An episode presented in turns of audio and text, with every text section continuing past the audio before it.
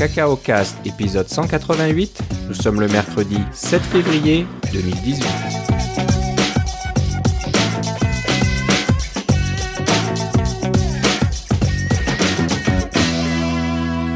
Bonjour et bienvenue dans ce nouvel épisode de Cacao Cast. Comme d'habitude, Philippe Casgrain est avec moi. Comment ça va, Philippe? Ça va très bien. Et toi, Philippe? Ça va très bien.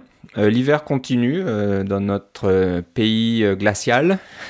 On a pas mal de neige, il fait plutôt froid, mais bon, c'est l'hiver, donc il faut en profiter aussi. Ouais, je dois dire que j'ai pas fait beaucoup de vélo cette semaine. Je n'ai pas sorti mon, mon vélo souvent. Je, fais du vélo en hiver, mais j'ai c'est un vélo euh, d'été finalement que j'utilise en Ouais. hiver. Alors il faut qu'il y ait- que les rues soient vraiment sèches pour que ça fonctionne bien. Et elles sont souvent sèches, mais là on a eu de la neige pas mal et puis j'ai j'ai euh, j'ai essayé, je sais pas si j'avais dit, j'ai j'ai essayé les fat bikes là, ces fameux vélos avec les pneus extra larges là. Et puis dans des conditions comme ça, ça serait parfait, mais j'en ai pas. Je l'ai simplement loué. Ouais, donc euh, bah c'est à voir, mais c'est sûr que c'est d'une utilité euh, limitée, quoi. Donc euh, l'été, le fat bike, c'est bon, on peut l'utiliser, j'imagine, ça fonctionne. On peut aller sur la plage, peut-être. euh, Oui, c'est ça, ou dans les dans les bois ou dans la boue, des choses comme ça, ça fonctionne Ouais. aussi très bien. Ça, c'est lourd quand même, hein Non? Euh, c'est pas vraiment plus lourd, c'est sûr que c'est, mais c'est plus, euh, c'est plus forçant parce qu'il y a une plus grande surface de contact. hein. alors, ça. on, on- on travaille plus. Mais Ouais, c'est quand j'ai roulé avec ça sur de la, de- dans des rues enneigées, je me sentais très très en sécurité. C'était vraiment bien pour ça. Ah, ok. Donc euh, bon, c'est peut-être un investissement euh, à faire. À voir. tu fais du voir. vélo. euh, Ouais, plus, ça. plus, plus régulièrement. Moi, je pensais plutôt au ski, au, patin à glace, à des choses comme ça, des, des activités d'hiver un peu plus classiques. Mais c'est vrai que le vélo, ben, il y a pas mal de monde qui roule 365 jours par an. Mm. Et c'est bien. C'est, il faut avoir le courage. C'est vrai que quand il fait moins 20 le matin, c'est pas évident. Il faut vraiment être euh, bien emmitouflé, euh, qu'il n'y ait pas un, un centimètre carré de peau exposée au vent. Mais il faut s'habiller un peu comme en ski de fond, c'est parce qu'on génère beaucoup de chaleur en vélo. Hein. Alors, Ouais, en ski de fond, tu ne mettrais pas des gros manteaux. Là. Ça, c'est plus en ski alpin ou en planche à neige. Ouais. Tu vas mettre des gros trucs isolants, là, mais euh, Ouais. en, en ski de fond, c'est pas un gros problème. c'est vrai qu'on a vite chaud, mais ouais, il faut trouver un moyen d'évacuer cette chaleur aussi. Donc, Voilà. euh, C'est pas évident.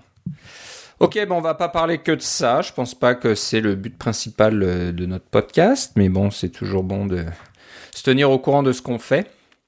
Euh, on va parler d'HomePod côté Apple, donc euh, c'est disponible à la pré-vente. Je pense que ce sera disponible à la vente le 9, donc euh, dans deux jours. Ouais, au, moment où on enregistre, c'est dans deux jours, là, mais oui, c'est ça. Donc ça sera vendredi. Euh, pour les petits, euh, les petits chanceux américains, anglais et australiens seulement. C'est un peu étrange. euh, bon, c'est sûr que c'est en, en omettant le, le Apple hi-fi qui est sorti il y a plusieurs années, qui n'était pas une grande réussite. C'est un petit peu un nouveau marché entre guillemets pour Apple de faire euh, un haut-parleur intelligent qui qui, répond euh, aux ordres et Siri euh, peut répondre à ses ordres et puis ou aux questions plutôt et puis donner des informations. Donc Apple est un petit peu tard sur le marché parce qu'il y a déjà Google, Amazon, et même Sonos, euh, puis d'autres j'imagine qui sont euh, déjà là depuis un certain temps. Oui, puis t'as vu, Sonos ont même baissé, leur prix euh, de façon préemptive en- Ouais, en- ouais. à l'arrivée de, de- d'Apple. Oui, c'est un petit peu une pique là pour Apple parce que Sonos marche déjà en multi haut-parleurs, donc on peut avoir des haut-parleurs dans plusieurs pièces de la maison depuis le début, ça fait des années maintenant. Euh, ils peuvent aussi mettre deux haut-parleurs en stéréo, donc vous pouvez euh, avoir une bande sonore stéréo, euh, la partie gauche qui va sur le haut-parleur gauche et puis la partie droite qui va sur le haut-parleur droit. Ça n'est pas encore disponible sur le HomePod, ça arrivera plus tard cette année, mais ce n'est pas encore disponible. Euh, donc c'est sûr que Sonos fait un petit coup publicitaire en disant bah voilà, pour le prix de un seul HomePod, vous pouvez acheter deux Sonos et les jouer, les faire jouer soit en stéréo, soit les mettre dans des pièces différentes si ça vous amuse. Donc euh, bon, c'est sûr qu'ils en profitent un peu. Euh, Le Sonos ne fonctionne qu'avec Alexa pour l'instant, mais je lisais en préparant l'émission qu'ils vont intégrer aussi euh, euh, Siri. Ah ouais. J'étais un petit peu étonné, donc euh, j'imagine que euh, Apple a donné son accord pour que Sonos euh, ajoute Siri à, à leurs produits. Je pense que c'est une bonne idée. J'espère qu'Apple ne va pas changer d'avis parce que s'ils veulent que Siri euh, fasse concurrence à Alexa et puis à Google Home, il faut que Siri soit un peu partout si elle n'est que sur les appareils d'Apple et surtout sur des HomePod qui, sont quand même assez chers. Hein. C'est de la bonne qualité, mais c'est pas, on n'est pas dans le marché des Google Home euh, qui coûtent 50 dollars, je crois, ces, ces petits haut-parleurs minuscules. Oui, ouais, mais au niveau de la qualité du son, ça serait pas la même chose. Ça n'a rien à voir, mais si on veut parler à un assistant intelligent puis avoir des réponses, si on n'est pas vraiment audiophile, euh, un petit haut-parleur à 50 dollars qu'on met dans un coin, euh, dans une cuisine, ça suffira. Donc Apple est, voilà, doit, doit être disponible hein, sur plus de plateformes possibles pour que Siri ait et plus de succès. On sait que Siri a du retard par rapport à ses concurrents et, et c'est parce que Apple fait plus d'efforts pour protéger euh, la vie privée, les informations privées de ses utilisateurs, alors que ses concurrents euh, ne font pas trop d'efforts, donc ils peuvent un peu aller fouiller dans vos courriels, dans votre historique de recherche, un peu partout pour ou tout, tout mettre en commun pour augmenter leur capacité de. c'est ça. quand vous faites des recherches, ils vont vous trouver des bonnes affaires plus rapidement. Là. C'est ça, donc c'est sûr que c'est plus puissant à ce niveau-là et Apple, euh, ben, c'est pas évident pour eux de, de, pouvoir rendre la même qualité de service en ayant beaucoup moins d'informations privées. La, bonne nouvelle dans tout ça, c'est que le, c'est le, le logiciel qui va être mis à jour pour faire toutes ces, ces choses-là. C'est pas euh, le, si vous achetez un HomePod aujourd'hui ou un HomePod dans un an, ça va probablement être le, le même euh, le même HomePod dans le sens de il y, a, juste le logiciel qui va changer. Et le logiciel ça va faire comme n'importe quel logiciel ça va il va avoir des mises à jour de HomePod comme vous avez des mises à jour de Apple TV et des choses comme ça. Euh, il y a pas de pas de raison de euh, qu'il y ait besoin d'un nouveau hardware ou de nouvelles puces pour faire différentes choses. Ça va sûrement être tout déjà dans le HomePod euh, déjà intégré. Les, les, ben les, seuls commentaires que j'avais c'est que euh, euh, ils sont vraiment orientés sur la musique. Alors c'est c'est la, la, qualité sonore de la musique va être va être plus intéressante si vous si vous aimez la musique, vous aimez écouter de la musique. Ce que je trouve dommage, c'est que la seule musique qui marche vraiment bien, c'est Apple Music. C'est la seule que vous pouvez commander avec euh, ou, vous, votre librairie iTunes. C'est la seule que vous pouvez commander avec euh, le le HomePod. Euh, si vous avez Spotify par exemple, moi j'ai une, une, un abonnement familial à Spotify, mais et c'est j'aimerais bien pouvoir utiliser Spotify là-dessus, mais je peux pas. Hein. Peux l'utiliser avec AirPlay, mais c'est pas la même chose de dire que ah j'ai besoin d'avoir mon téléphone pour pouvoir euh, euh, jouer sur Spotify. Là. Ça veut dire que ça va prendre la batterie sur mon téléphone ou alors faut que mon téléphone soit branché ça devient un peu moins intéressant. Là. Je pourrais m'acheter un haut-parleur normal puis le brancher sur mon téléphone et ça ferait le même effet. Euh, l'autre aspect, c'est tu parlais des trois pays. les États-Unis, l'Angleterre et l'Australie sont tous des pays où ça parle anglais. Alors, euh, Siri est seulement en anglais sur ses sur euh, le le HomePod, c'est marqué sur euh, leur, leur site web. Je trouve ça un peu étrange parce que Siri est définitivement multilingue, beaucoup plus que les autres. mais Google fait des fait des, des, avancées là-dedans aussi. le Google Home qu'on peut acheter au Canada, il est multilingue, il parle en français et ça fonctionne. apparemment, ça fonctionne très bien. J'ai des amis qui en ont et ils l'apprécient beaucoup. Euh, en plus de ça, le l'autre gros problème, c'est que le, on parlait de, vous parlez de compte iTunes ou de, de Apple Music, euh, c'est il y a juste un compte qui est utilisé. Par exemple, ça peut être le vôtre ou celui de votre de votre euh, épouse, des choses comme ça.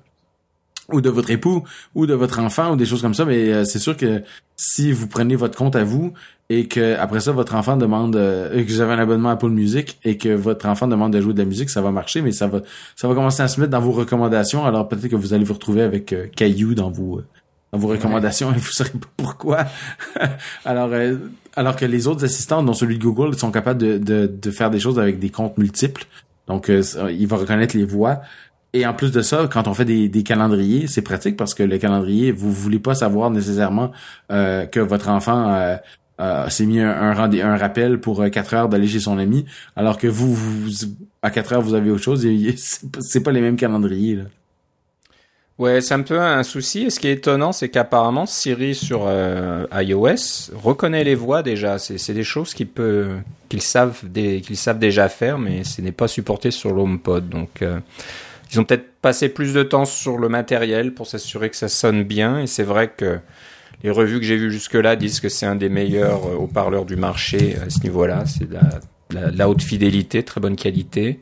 Euh, une chose que je trouve assez bluffante, c'est que euh, vous posez l'HomePod quelque part euh, dans votre maison et il va automatiquement se calibrer en fonction de la, comment on va dire ça de, des dimensions de votre de votre pièce. Donc ça va envoyer une sorte de son qui va revenir en écho et puis le HomePod va calculer donc le la distribution du son dans ces il y a 7 haut-parleurs, je crois, intégrés, plus un, un woofer. C'est ça. 7 haut-parleurs directionnels et un, un omnidirectionnel. Et en plus, il y a même un, un, détecteur de mouvement. Donc, si vous déplacez votre HomePod pour le mettre ailleurs dans la, dans, dans la pièce, il va refaire cette calibration qui dure que quelques secondes apparemment et il va encore euh, s'assurer que ça fonctionne pour, euh, pour le mieux dans, dans votre pièce. Donc, ça, je trouve que c'est sympathique parce que euh, Sonos à quelque chose d'équivalent qui s'appelle TruePlay, mais c'est beaucoup plus compliqué. Là, il faut se mettre dans un mode spécial. Ensuite, il faut avoir un, appareil. J'imagine ça marche avec Android ou iOS. Et puis, il faut se promener autour de votre pièce pendant que le, le Sonos fait un bruit de sonar.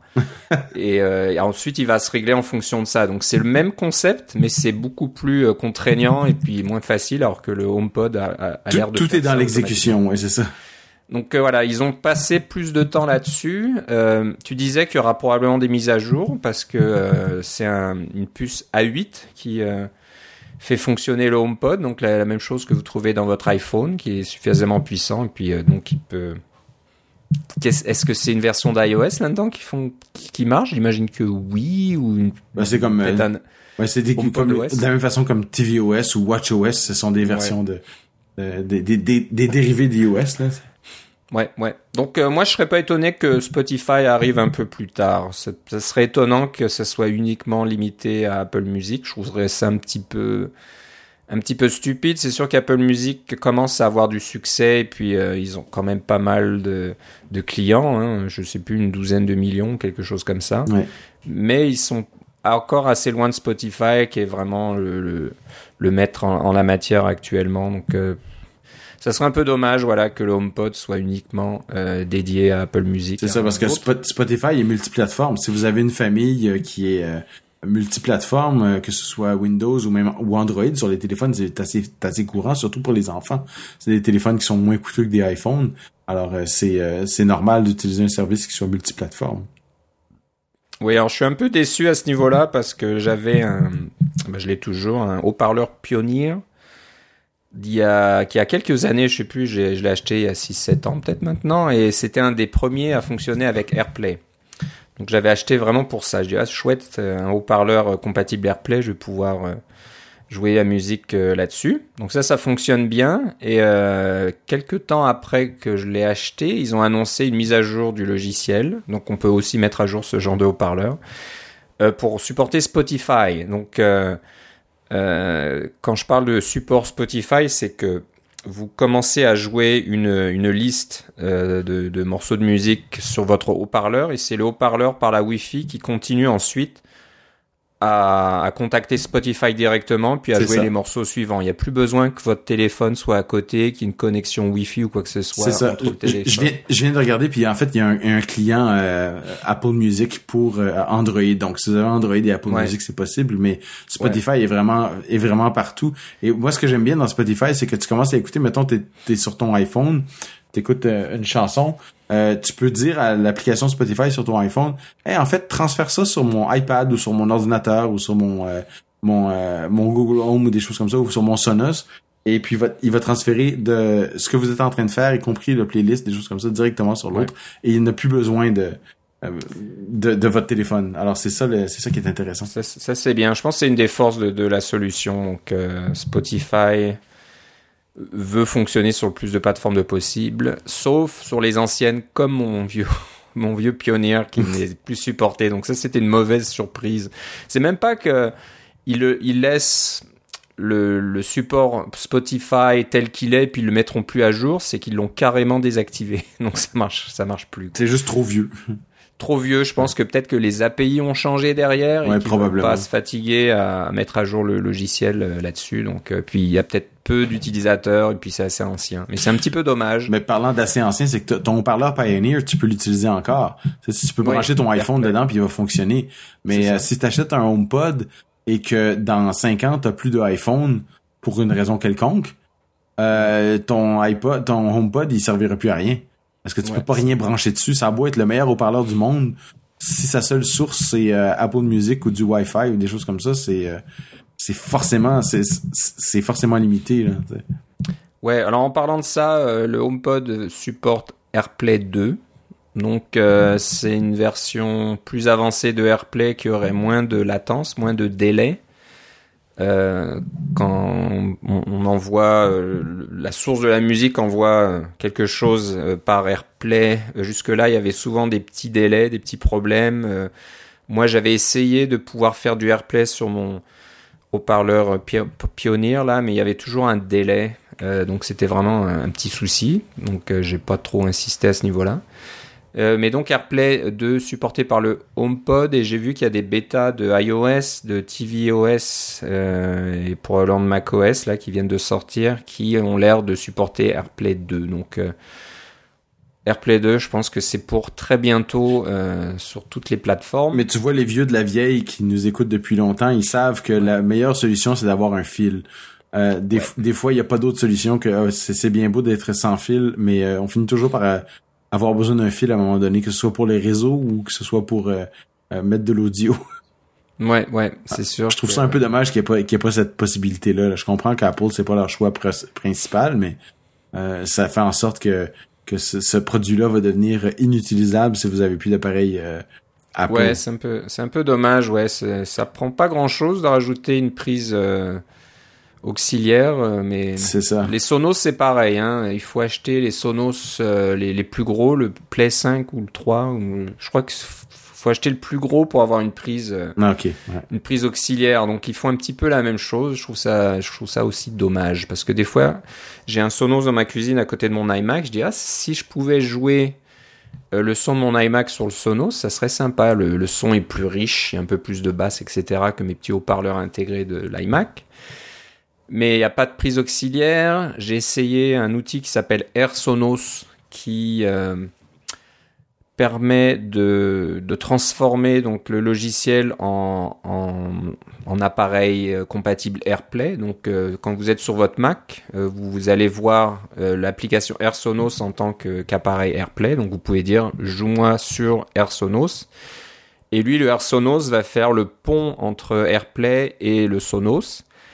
Euh, bon, ça marche pour la musique et c'est pas vraiment très utile. Moi, ce qui m'intéresse, c'est plutôt pour YouTube ou Netflix et mm. c'est un désastre. Il y a un tel délai qu'il y a peut-être plusieurs secondes de délai entre ce que je vois à l'écran et le son qui sort du Sonos qui est juste 10 cm à côté. C'est ça. Euh, j'ai laissé tomber. J'ai ça. Ça peut aider pour certains cas, on va dire, mais c'est un peu du bricolage et ça fonctionne pas vraiment. Donc euh, j'ai hâte de voir le support de AirPlay 2 sur les Sonos.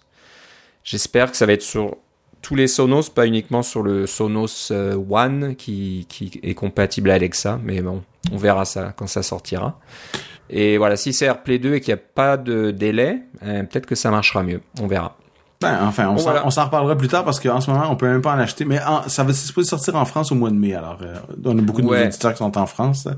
C'est ça. Donc il va falloir être patient pour le, voir au moins à l'Apple Store et puis avoir une idée de, à quoi ça ressemble et comment ça fonctionne. Mais bon, c'est intéressant. J'espère que ça aura plus de succès que le iPod Hi-Fi, c'est ça? Oui. Ça s'appelait ou... iPod Hi-Fi. Oui, avec un connecteur 30 pins. ouais. mais tu peux, mais, l'iPod Hi-Fi, tu peux encore l'utiliser aujourd'hui. Tu as juste à le brancher puis mettre un, un entrée auxiliaire. Puis le haut-parleur lui-même est de bonne qualité. C'est ça, hein, c'était c'était bonne qualité, mais c'était beaucoup plus cher si je me souviens. Non, c'était 350 dollars US, la même chose. Ah, c'était pareil aussi? Mhm. Ok, j'avais l'impression que c'était beaucoup plus cher. Non, non. C'était cher pour un euh, haut-parleur. Hein. Mais ouais, ouais, ouais. C'était cher comme station d'accueil pour votre euh, pour votre euh, iPod ou votre iPhone. c'est vrai, c'est vrai. Mais bon, c'est intéressant.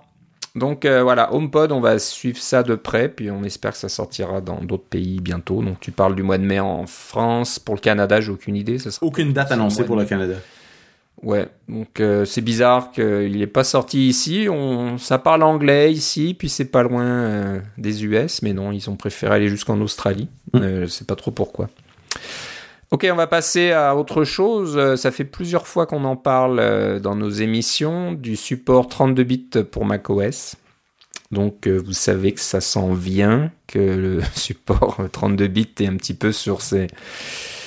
C'est son dernier souffle. Euh, donc, euh, Philippe, tu as regardé, il y, a, une petite euh, note sur euh, developer.apple.com qui, qui donne un petit peu d'informations. C'est ça. Alors, avec la nouvelle bêta, alors on, est en en ce moment, si vous si vous utilisez Xcode, c'est Xcode 9.2 et donc il y a une bêta pour 9.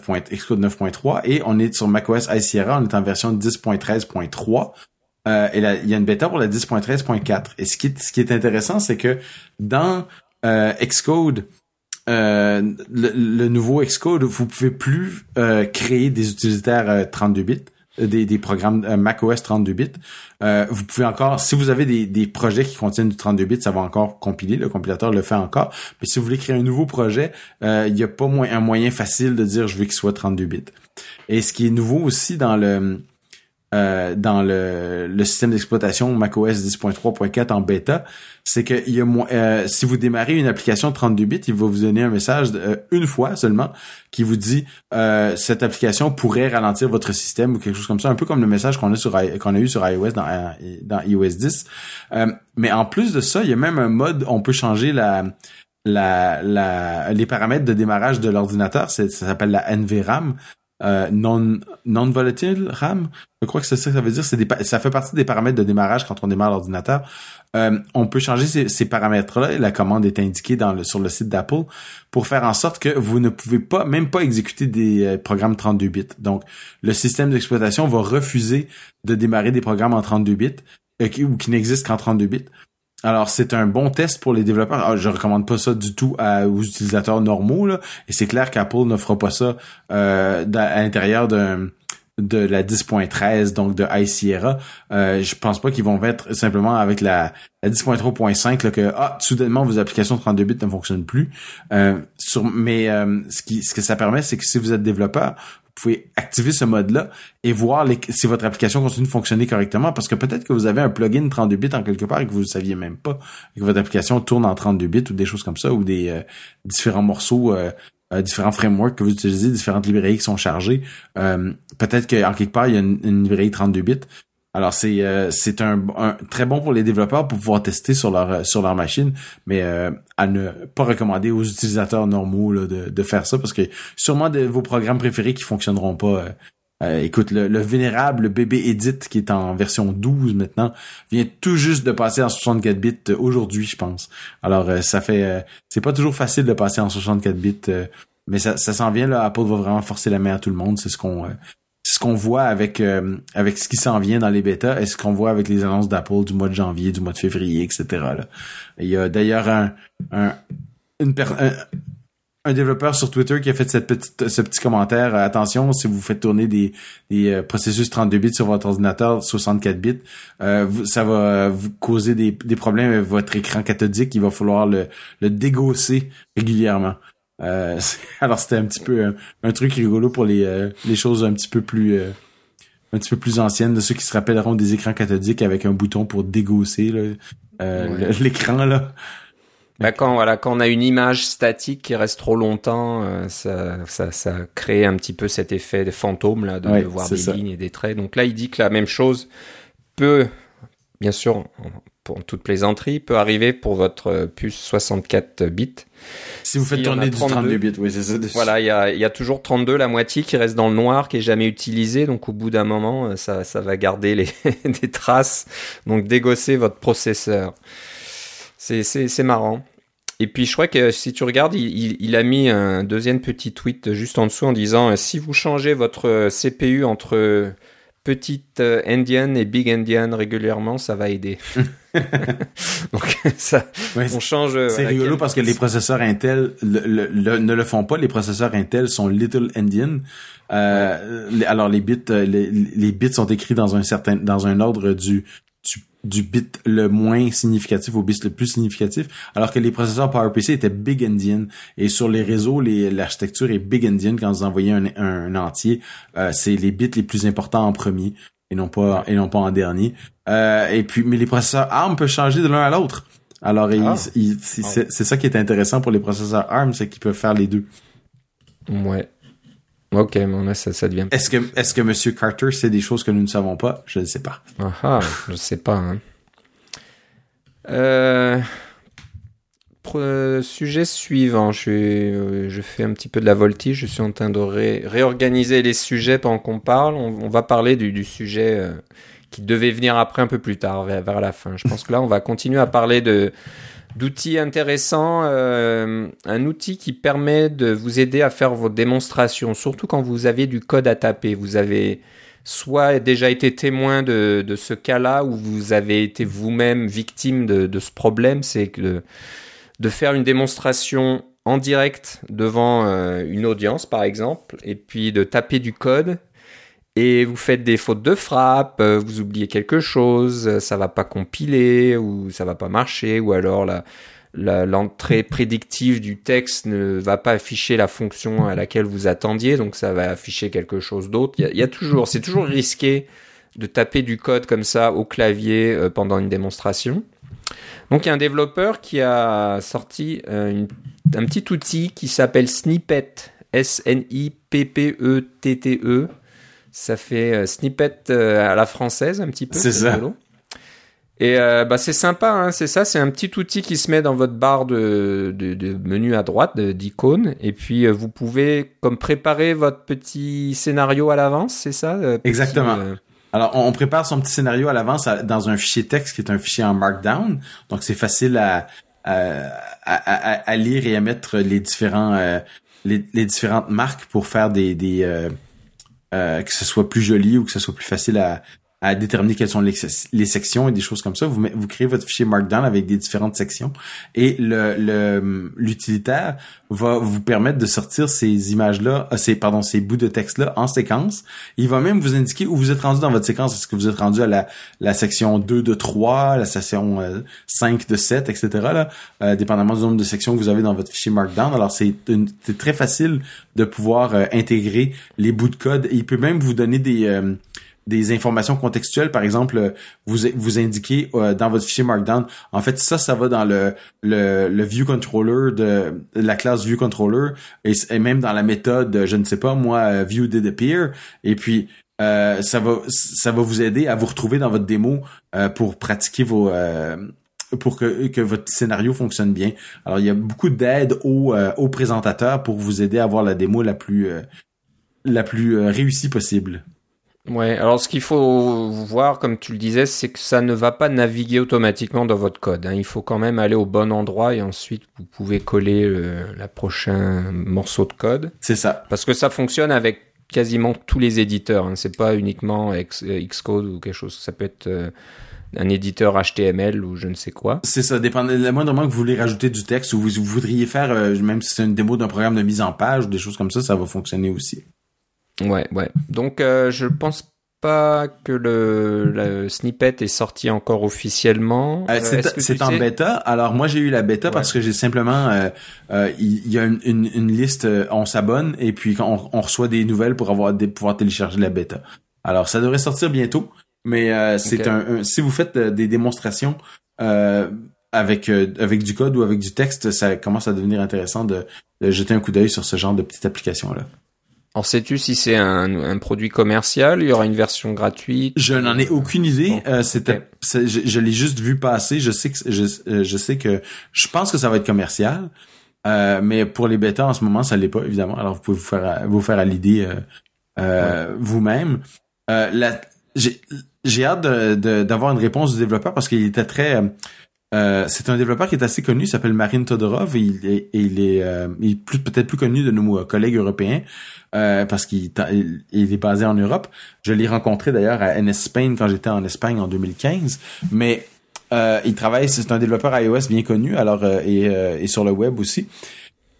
Il a il n'a pas vraiment de plan pour faire la distribution de cette application-là, autre que d'essayer d'avoir du du marketing par ses amis ou par des podcasts comme nous qui parlent de son programme. Alors je trouvais ça quand même, on peut donner un coup de pouce à quelqu'un qui qui crée un, un, outil ou quelque chose d'intéressant, c'est toujours dans nos cordes parfaitement. alors il m'a dit si tu as des questions, n'hésite pas. Il est content qu'on en parle dans, dans le podcast. lui, c'est plus en anglais. L'application l'application est en anglais, mais disons le texte que vous allez mettre, vous mettez bien dans la langue que vous voulez. la question que j'ai pour lui, c'est que c'est un développeur quand même assez bien connu qui travaille sur iOS, des choses comme ça. Mais cette application-là est une application qui est écrite avec le framework Electron, euh, le framework JavaScript Electron. Euh, qui donc crée des applications qui sont quand même assez assez lourdes. Hein, L'application Slack qui est faite avec ça, ça euh, qui est faite avec le framework Electron, l'éditeur Atom qui est fait avec, avec Electron, ce sont des applications qui sont assez grosses. Alors, on appelle ça une petite application parce que c'est tout petit, ça vit dans la barre des menus, mais euh, le tout ce qu'il y a derrière, c'est c'est assez c'est assez gros. Alors j'ai posé la question de savoir pourquoi il avait utilisé Electron plutôt que de faire une application native qui serait probablement beaucoup plus petite et euh, peut-être moins gourmande en, euh, en ressources. Et dès, que j'aurai la réponse, je devrais avoir la réponse avant le prochain épisode. On pourra sûrement en, reparler à ce moment-là. Ça, ça va peut-être même être sorti à à ce moment-là pour avoir la version commerciale. Mais en attendant, euh, ça coûte pas grand chose d'aller au moins voir. Et si vous faites des démos, euh, ça peut peut-être valoir la peine même d'avoir un truc qui est euh, qui, semble assez lourd. Alors vous quittez Slack et vous mettez et vous faites marcher celui-là parce qu'il y a une, loi non écrite qui dit qu'on peut pas avoir plus que deux applications électrons en même temps si on n'a pas 16 gigas de mémoire. ouais, ouais. Bon, bah, c'est intéressant. C'est c'est sur euh, Snippet, donc S-N-I-P-P. Oh, pardon, je dis pas de bêtises. Oui. S-N-I-P-P-E-T-T-E.com. Ouais. Donc euh, voilà, pratique comme petit outil. Euh, on va parler d'un d'un d'un nouveau terme. un néologisme. Une nouvelle mode. Un néologisme, comme tu dis. J'espère que c'est pas juste une mode. C'est, c'est pas un petit peu dans la veine des model view controllers ou des architectures iOS dont on parlait euh, dans l'épisode précédent. Ça sert d'être quelque chose de sérieux. Ça s'appelle du serverless. Donc c'est comment euh, développer des, des solutions qui, alors le, nom est un petit peu euh, un peu à contresens. Ça veut pas dire qu'il n'y a pas de serveur dans votre solution. Oui, moi je traduirais ça par sans serveur. Voilà, mais vous, on va dire sans serveur dédié. Voilà, vous n'avez pas besoin d'avoir un serveur chez Amazon ou chez DigitalOcean 24 euh, heures sur 24, vous payez un abonnement, etc. Vous pouvez euh, développer des, solutions qui utilisent certaines fonctionnalités de services en ligne qui existent déjà et que vous pouvez juste, euh, on va dire, louer. Hein. Quand vous en avez besoin, bah, vous allez utiliser cette fonctionnalité. Il y a beaucoup de services aujourd'hui euh, qui ne coûtent rien en dessous d'une certaine utilisation. Donc c'est en nombre de requêtes, en mégaoctets de, données transférées, de choses comme ça. Donc euh, il y a aussi moyen de, développer des applications tant qu'elles sont pas trop grosses et qu'elles n'ont peut-être pas trop d'utilisateurs, vous coûteront quasiment rien. Donc le site dont on va parler a un petit calculateur comme ça qui vous permet d'estimer combien ça vous coûterait de faire marcher votre application en fonction de, fonctionnalités que vous avez besoin. Donc euh, voilà, c'est le néologisme, serverless et il y a un site qui s'appelle The euh, qui explique tout ça. Alors comment t'es tombé là-dessus, Philippe? Ben euh, les architectures sans serveur, ça, c'est quelque chose juste pour euh, euh, revenir un petit peu en arrière, c'est quand vous avez besoin d'un service web. Alors, la plupart des applications que vous écrivez aujourd'hui, il y a une composante euh, internet. Hein? Votre application elle, a, elle, n'existe pas uniquement sur le téléphone euh, ou sur votre euh, sur votre Mac. on finit toujours par parler à un service externe, que ce soit pour euh, des raisons de synchronisation. Ça peut être iCloud, votre service externe. Hein. On a, on peut utiliser iCloud pour faire de la synchronisation, pour faire du stockage de données, etc. on peut utiliser les, les fonctionnalités du calendrier pour avoir des calendriers partagés, des choses comme ça. C'est sûr. mais il y a un serveur en quelque part. et si votre application est, un peu plus avancée ou est multi-utilisateur, il va avoir, c'est clair qu'il va avoir des des serveurs sur l'internet, en hein, ce qu'on appelle l'info nuagique ou des choses comme ça. Alors, l'architecture sans serveur, c'est de dire que vous n'avez pas besoin d'avoir un serveur de façon permanente, comme tu disais, euh, qui, est toujours euh, euh, à la même adresse fixe et qui et qui ben, bien sûr il y a le même nom, hein, le, nom est important là, mais qui, qui, a besoin toujours à la même adresse.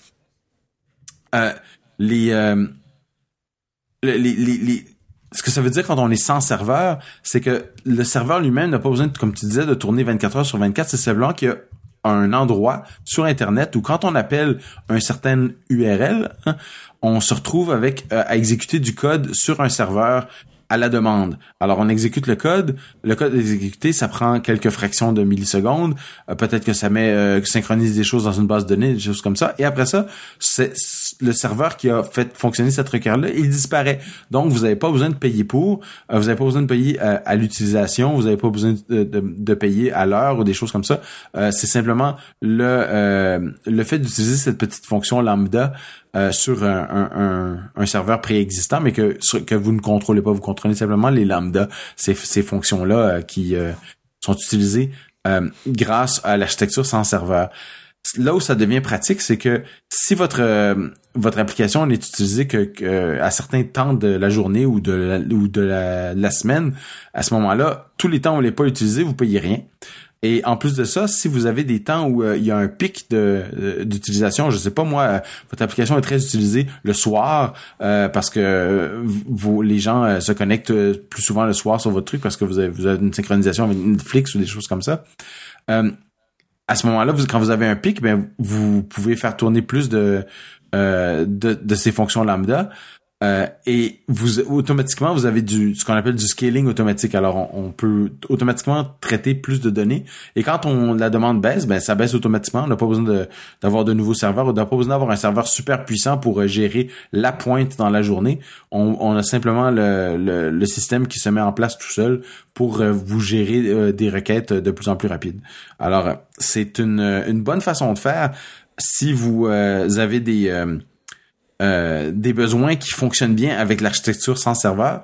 Et c'est pour ça que ce site-là est intéressant parce que ça vous montre comment structurer votre application web pour être euh, être capable d'utiliser quelque chose sans serveur. C'est un, une technique différente, une technique auquel vous êtes peut-être pas habitué. Et en lisant sur ce site-là, vous allez pouvoir vous dire peut-être que c'est pour vous l'architecture sans serveur. C'est quelque chose que dont j'ai entendu parler depuis environ un an. C'est pas euh, c'est pas nouveau nouveau, mais c'est ça existait certainement avant aussi.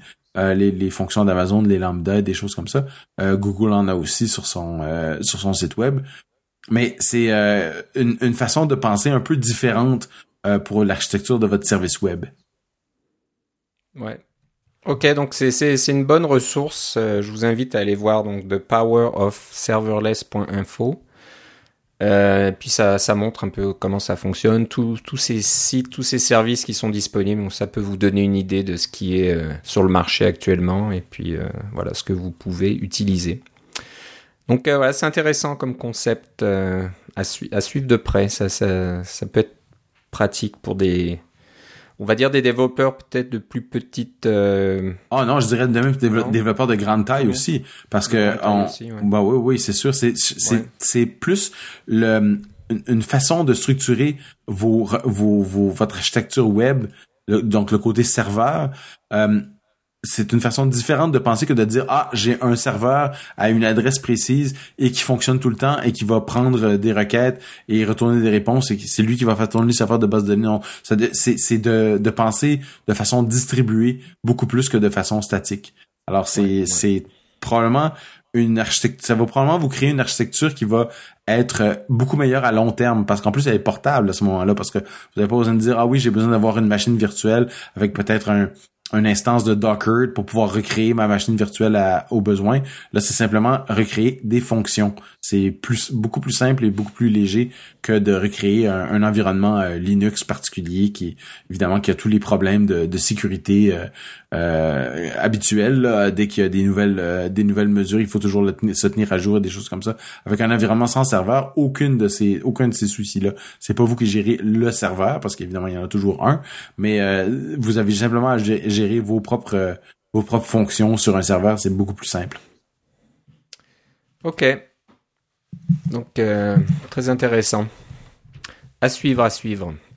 on va parler maintenant d'intégration continue. Je sais que ça te tient à cœur, Philippe. Oui. Tu l'utilises à ton travail régulièrement. Et puis voilà, si, si on fait du développement d'applications de, de bonne qualité, on se doit d'avoir un serveur d'intégration continue pour s'assurer que toute mise à jour ne ne casse pas le code existant ou ne casse pas des tests existants. Donc, euh, il y a des, plusieurs solutions qui existent. Hein. On a parlé de Jenkins euh, dans le passé. Il y a, comment on appelle ça, la solution d'Apple, les bots? Oui, les Xcode bots. Xcode bots, les trucs comme ça. Mais euh, il y a un nouveau venu, entre guillemets. Donc, ça vient de quelqu'un qu'on connaît déjà. une application qui s'appelle Fastlane. Euh, qui c'est je crois que c'est des outils qui permettent d'automatiser euh, compilation et distribution d'applications iOS et Android. Oui. Donc on les connaît depuis quelques temps. Hein, euh, Ils ont été achetés par Google, je pense.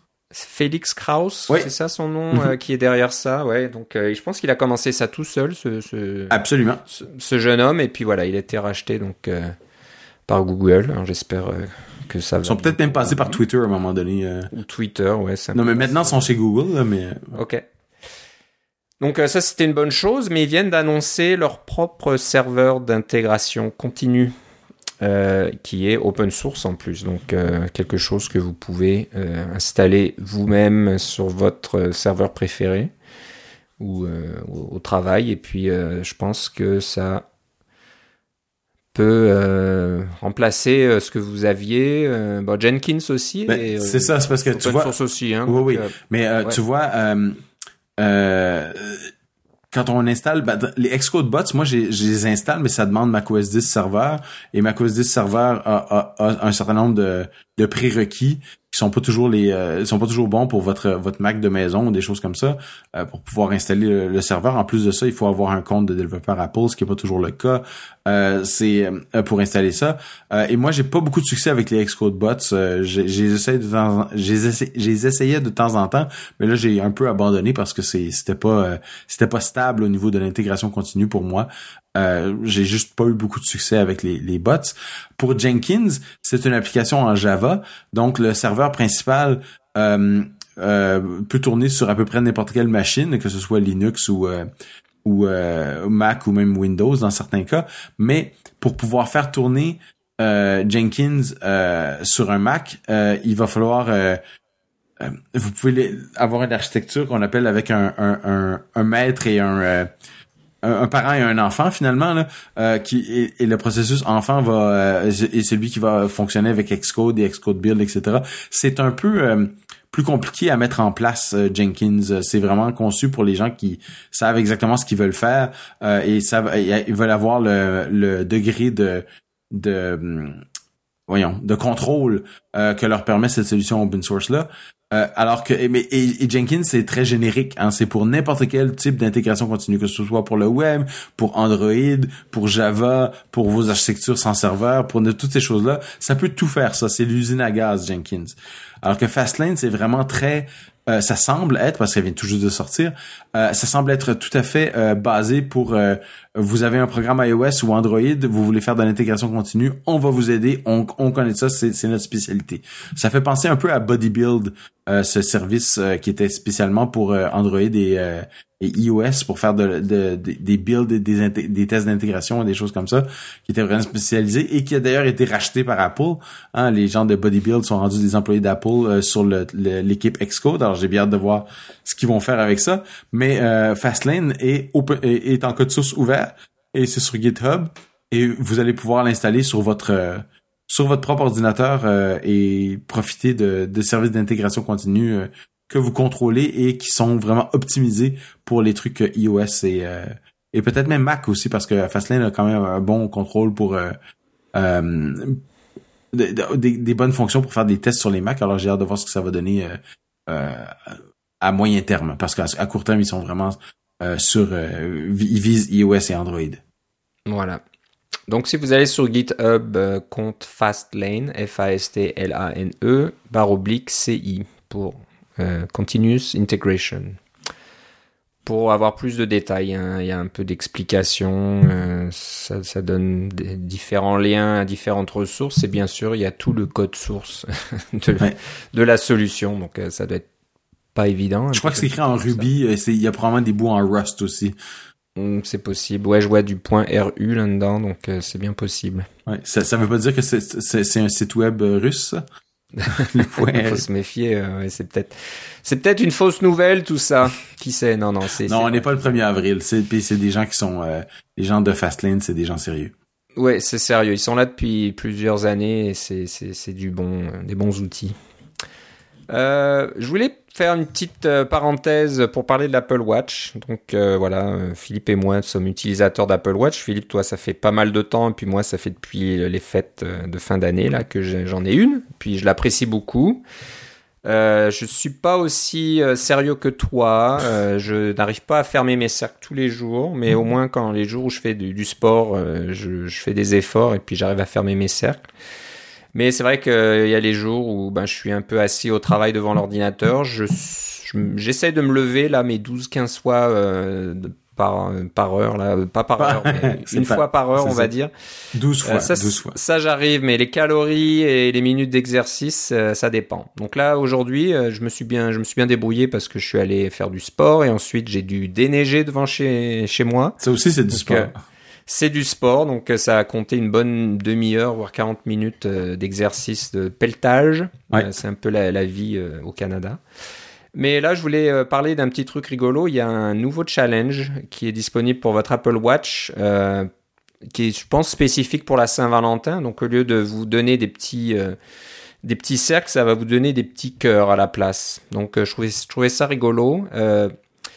Malheureusement, ça commence aujourd'hui, donc quand vous écouterez cet épisode, je pense que ça, sera déjà en cours depuis un jour ou deux. Donc euh, bon, ben désolé, vous arriverez peut-être pas à voir le petit trophée à la fin, parce que l'idée du challenge c'est de faire 7 jours, c'est ça? Oui.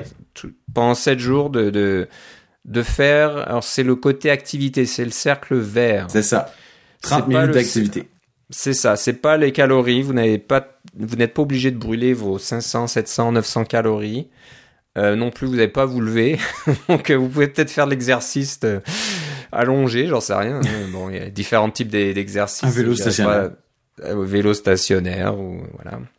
Euh, et voilà, si vous faites vos 30 minutes par jour, je vais peut-être trouver un moyen de faire ça, même quand je vais pas à la gym, je vais peut-être faire des, pompes ou des, des abdominaux, quelque chose chez moi. Simplement, on va prendre une marche dehors. Ou faire une marche aussi. C'est vrai qu'une petite marche, euh, ça va assez vite. Euh, donc voilà, si vous en avez fait 7 d'affilée, ben vous aurez un beau petit trophée en forme de cœur à ajouter à votre liste de trophées. Et euh, Philippe, je sais que toi, tu as beaucoup de trophées parce que c'était à combien de jours maintenant de consécutifs d'avoir fermé tes petits cercles? Je vais te dire ça, là, tu, me prends au, dépourvu, je m'en rappelle pas par cœur parce que ça change à tous les jours, hein, forcément. Alors, euh, t'avais fait 365 jours, quoi. Oui, le 365, je l'ai eu, mais mon, si je regarde celui qui c'est le, euh, voyons, c'est ça s'appelle le, voilà, infini là, euh, plus longue série de mouvements, euh, 405 jours. Waouh, c'est assez impressionnant parce que c'est c'est pas mal de de comment on va appeler ça? Il faut vraiment euh, se faut se motiver. Ouais, mais c'est un investissement, on va dire. C'est pas évident, hein, parce que moi, des fois, je me dis, mais quand tu voyages, par exemple, tu prends l'avion pour aller dans un autre pays, euh, mhm. où est-ce que tu vas trouver le temps de faire ton exercice là? Donc, ben, Tu euh, vois, quand je suis revenu d'Hawaï, on avait notre notre vol en après-midi en partant d'Hawaï. Ben, le matin, je suis allé nager dans l'océan. C'est ça. Mais alors, les jours où t'es malade, faut que tu t'as pas été malade pendant tout ce temps-là. Exactement, c'est ça. C'est ce que ça me dit, c'est que j'ai pas été malade. Waouh, bah c'est quelque part plus on fait de sport et plus on, plus on fait attention à soi et moins on est malade en général, mais bon. Donc voilà, c'était juste une petite parenthèse, je trouvais ça rigolo. Donc euh, voilà, si ça vous intéresse d'avoir ce, ce petit trophée en forme de cœur, c'est sympa. C'est juste un investissement de 7 jours aussi, c'est pas trop mal. C'est pas trop mal, c'est faisable. Hmm. Puis en plus, vous pouvez choisir euh, votre difficulté. Hein, donc euh, est-ce que c'est une demi-heure par défaut? C'est je, crois minimum je crois que une demi-heure, tu peux pas le changer. Ouais, ah, peut-être que celui-là. Je, pensais aux calories. Les calories, on peut, oui, les calories, on peut changer, le nombre de calories. Mais peut-être que pour l'exercice, c'est recommandé de faire au moins une demi-heure d'exercice entre guillemets de mouvement de faire quelque chose c'est ça alors c'est c'est de là que vient la, la demi-heure mais tu vois regarde euh, euh, chaque quand, quand tu as ton Apple Watch depuis un certain temps, euh, il commence à te donner des défis personnalisés par, pour chaque mois. Alors, moi, j'avais eu, j'ai eu mon défi de janvier. Euh, j'ai réussi à l'avoir. C'était de, de dépenser euh, plus. Moi, il disait qu'il fallait que je dépense 1200 calories par jour en moyenne. Et puis moi, j'ai réussi à dépenser pendant le mois de janvier 1262 par jour. Alors j'ai pu l'avoir. Mais là, mon défi du mois de février, c'est il faut que je fasse une moyenne d'au moins 109 minutes d'exercice par jour en moyenne. Ouais, Alors c'est un peu démentiel. Ça c'est presque deux heures d'exercice par jour en moyenne. Je pense pas. Je pense que je pense pas que je vais le je vais réussir celui-là. J'ai l'impression que plus t'en fais, plus il en demande. Bah oui, c'est sûr. Ça augmente la difficulté à chaque fois. C'est ça. Euh, je sais pas où ça va finir tout ça. Donc euh, il y a un petit, un petit lien vers un article de, du site 925mac, 925mac.com qui parle un peu de ça. C'est peut-être euh, ailleurs sur des sites français, mais j'en ai pas vu. Mais voilà, vous allez dans soit sur votre Apple Watch, vous avez, vous avez dû avoir un petit euh, une petite notification, une petite notification, ou peut-être aller sur l'application activité de votre appareil iOS pour, j'imagine, ça va s'afficher là aussi. C'est dans la partie prouesse pour ceux qui nous suivent. Prouesse en français. Ok. Bon, on va finir par euh, quelque chose dont on avait euh, parlé, je pense, au dernier épisode. Euh, on a été interviewé, on a eu une entrevue avec le site baladoquebec.ca. Euh, je me rappelle plus de la date exactement. C'était et le mais le mais le, début janvier, je crois. Le, la balado en particulier, c'est Parlons Balado parce qu'il y a plusieurs balados sur le site. C'est ça, c'est ça. Parlons Balado. Euh, mais voilà, allez sur le site baladoquebec.ca et euh, barre oblique parlons trait d'union balado. Et puis euh, ben vous trouverez euh, bon vous verrez assez rapidement si vous y allez assez rapidement mais je crois que il y a une entrevue euh, au moins une fois par mois quelque chose comme ça assez régulièrement donc notre entrevue va un, peu descendre dans la liste dans la liste mais pour l'instant on est en tête de liste et bah voilà, on a passé un très bon moment avec l'équipe de Parlons Balado. C'est des gens très sympathiques. Et je sais que Mathieu euh, nous écoute. Il aime bien écouter Kakaoka. C'est un peu comme ça qu'il nous a découvert. donc voilà, on a passé une bonne heure, je pense, à, parler de choses et d'autres, de l'historique derrière Kakaocast. Et puis après, on a eu une conversation un peu plus générale sur les, les, les épisodes de balado diffusion, pour parler correctement au lieu de dire podcast. Euh, et de tout un tas de choses et c'était très sympathique. Donc on a parlé d'Apple aussi, on a parlé de tout un tas de choses. Donc euh, je vous invite à aller euh, jeter un petit coup d'œil à Parlons Balado, puis d'écouter l'entrevue si ça vous intéresse, ou sinon de regarder un peu la liste de, des autres entrevues qu'ils ont avec d'autres personnes qui produisent des épisodes de balado, en balado diffusion. Donc c'est toujours intéressant de trouver des choses comme ça. Je pense que c'est assez orienté euh, Canada et Québec, j'imagine, mais je sais pas. J'ai pas regardé s'ils ont eu des entrevues avec des des producteurs euh, européens. C'est c'est euh, baladoquebec.ca. Alors ça, ça va vraiment être orienté plus euh, plus canadien. Mais on, parle avec nos, auditeurs, des fois on reçoit des, euh, des rétroactions, des petits messages qui disent qu'ils aiment beaucoup euh, la, différence entre ton accent et le mien. Euh, d'un côté et de l'autre de l'Atlantique, il y a des choses comme ça où mais ceux qui ceux qui aiment l'accent québécois vont être servis dans cette balado, c'est vraiment fascinant et, et très beaucoup plus coloré que, que le mien, que mon québécois à moi. Ouais ouais. Donc euh, voilà, il y a tout un tas de choses, c'est très très intéressant. J'adore les gens de Parlo Balado. Ouais, ouais, très sympathique. Donc euh, on vous euh, recommande chaudement de les écouter. bah voilà, ça termine notre émission aujourd'hui. je sais pas ce qu'il y a à l'horizon. Je commence à entendre parler de rumeurs, de, de produits qui vont commencer à sortir euh, chez Apple euh, le mois prochain, donc je sais pas ce qui est en liste, peut-être un rafraîch, comment dire, un nouvel iPad ou des choses comme ça, c'est possible. Euh, j'ai pas regardé un peu la liste des, des, des appareils Apple qui sont un peu en fin de vie, donc peut-être que l'iPad commence à, ouais, quoi que L'iPad Pro n'est pas si vieux que ça, mais bon, peut-être que l'iPad Air 2 est un peu plus ancien, donc peut-être qu'il y a un iPad Air 3 ou des choses comme ça. Ou alors un nouveau portable avec une puce ARM à l'intérieur. ouais, ou qui sait. Donc euh, voilà, il faut commencé un petit peu à regarder ce qui s'en vient. Euh, clairement, pour moi, ce qui s'en vient, c'est les nouvelles versions d'Xcode et de et de de macOS pour les histoires de 32 et 64 bits là et les nouvelles les nouvelles versions de Swift aussi qui s'en viennent aussi pour nos tous nos amis qui programment en Swift. Euh, tout, ça, c'est euh, des choses dont on va sûrement avoir des nouvelles euh, d'ici même le prochain épisode. Ouais, ouais, il va certainement commencer à, se passer des bricoles, comme je le disais. ça y est, les employés d'Apple ont déménagé, ils sont dans leur tout nouveau bureau, donc ils ont plus à se soucier du déménagement et ils peuvent se concentrer sur la sortie de nouveaux produits et de choses comme ça, nouvelles solutions. Donc, on va en profiter. On a hâte de voir ce qui va arriver. Par exemple, un nouveau Mac Pro, par exemple, hein, ça devrait arriver quelque part dans cette année. Je ne sais pas s'ils avaient donné une référence de temps Est-ce que c'était début, ils avaient, milieu, Non, ils avaient dit pas en 2017. C'est ça qu'ils avaient dit. Pas en 2017. Ah ouais. c'est vrai que c'est très vague. Donc ça pourrait être en 2019, qui sait. Mais bon, ça serait vraiment étonnant. Ça, parce que ça, si ça leur prend si longtemps, c'est qu'il y a un problème. Là. À moins que ce soit vraiment, vraiment révolutionnaire. Mais bon, ça fait quand même quelques années qu'ils travaillent dessus depuis 2013. Donc euh, j'imagine qu'ils vont avoir quelque chose de à nous montrer cette année. J'ai juste peur que si on parle d'iMac Pro à 5000 dollars, c'est ça le prix de départ euh, Le Mac Pro, ça devrait être euh, pas triste non plus. Ok, bah je te remercie Philippe. Euh, avant que je te remercie, j'allais oublier, si on veut avoir de tes nouvelles, où doit-on aller? Pour le moment, c'est encore sur Twitter avec Philippe C. Donc euh, micro.blog. Euh, ça s'en vient, on en reparlera plus tard. ok, ok, je commence à être euh, anxieux là. Oui, c'est ça. Depuis le temps qu'on en parle. Euh, que voulez-vous, bah... mon, mon, mon, travail de tous les jours me, me, prend quand même pas mal de temps aussi. Ok, ok. Ben, on en parlera en temps et en heure. Ça sera certainement très intéressant. Vous pouvez regarder. C'est le site micro.blog. Oui. Ok, donc vous pouvez déjà regarder de, de, quoi il s'agit si ça vous intéresse. Et puis voilà, on en reparlera un peu plus tard.